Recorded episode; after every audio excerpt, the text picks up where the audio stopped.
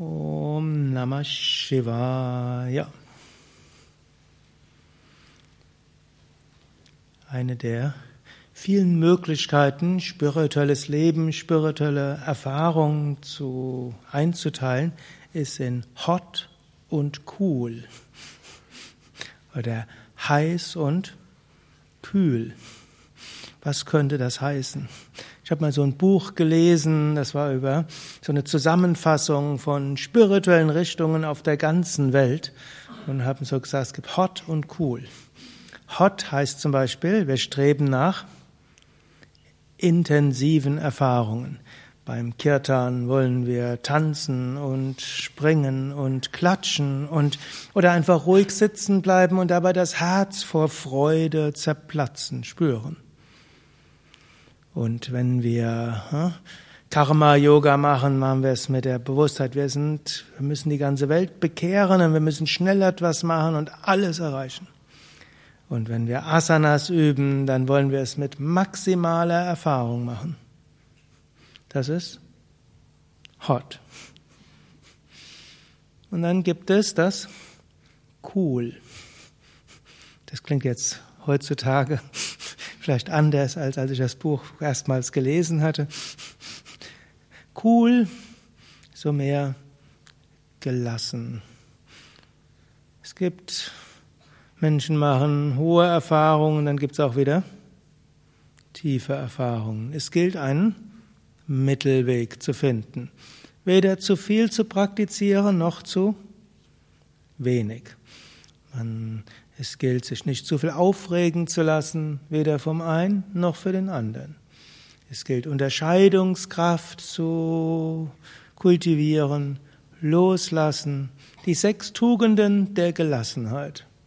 Aber viele erinnern sich, das sind drei der vier Eigenschaften, die im Jnana-Yoga betont werden, aber damit es nicht zu langweilig wird, sagt dann Shankara noch als viertes ist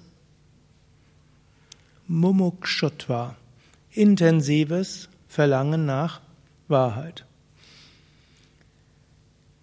Als ich dieses Buch zum ersten Mal gelesen habe, habe ich überlegt, wie ist dann jetzt Yoga Vidya? Ist eher hot oder eher cool? Vermutlich sind wir neigen ein bisschen mehr in Richtung cool von dem, was er so alles erzählt. Wir sind also die coolen.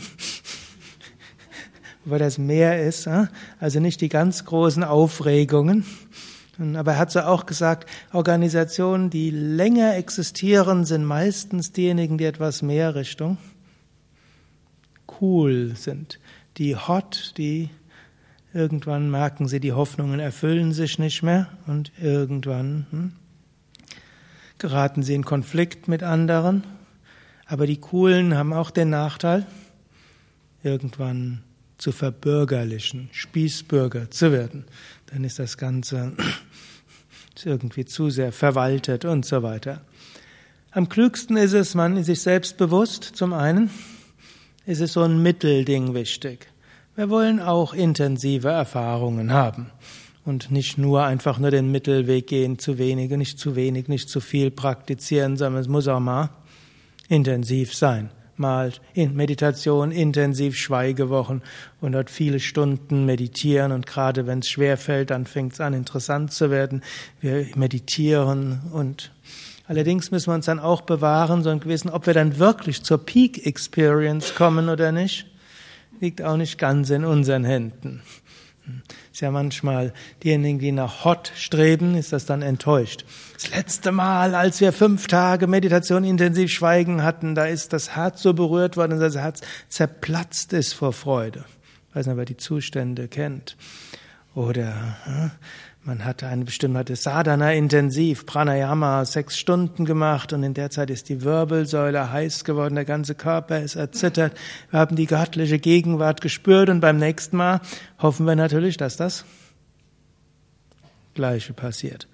Oder wir haben gehört, dass jemand das mitgemacht hat und haben gesehen und gespürt. Und dann hofft man, dass man das Gleiche erlebt. Das führt dann manchmal und oft zu Enttäuschungen.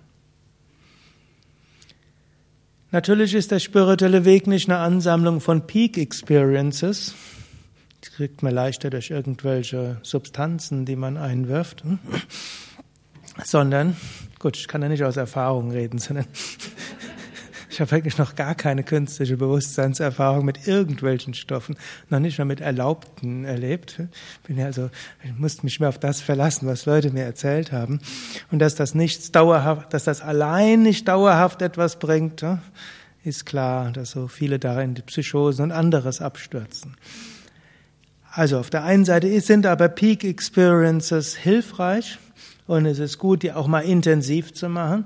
Und es ist auch zwischendurch gut, sich bewusst zu machen, wir haben eine Mission auf dieser Welt, die Welt muss gerettet werden, aber sie muss auch ausgeglichen werden mit dem anderen. Spirituelles Wachstum geschieht nicht von heute auf morgen. Es geht über viele Inkarnationen. Es gilt, den spirituellen Weg zu praktizieren, ob wir es gerade mögen oder nicht mögen. Es gilt, Unterscheidung zu üben und jede Erfahrung des Alltags anzunehmen, egal ob sie schön oder weniger schön ist. Menschen anzunehmen, mit ihnen gut zurechtzukommen, egal ob sie gerade in der hotten oder kolten Phase sind, egal wie sie gerade sind, geschickt umgehen im Alltag und das engagiert zu machen. Und das Ganze strukturiert und irgendwo hoffen und Vertrauen haben, je nachdem. Und ab und zu mal uns wieder zu sammeln und zu sagen, ich will die Gottverwirklichung erreichen. Und zwar am liebsten jetzt.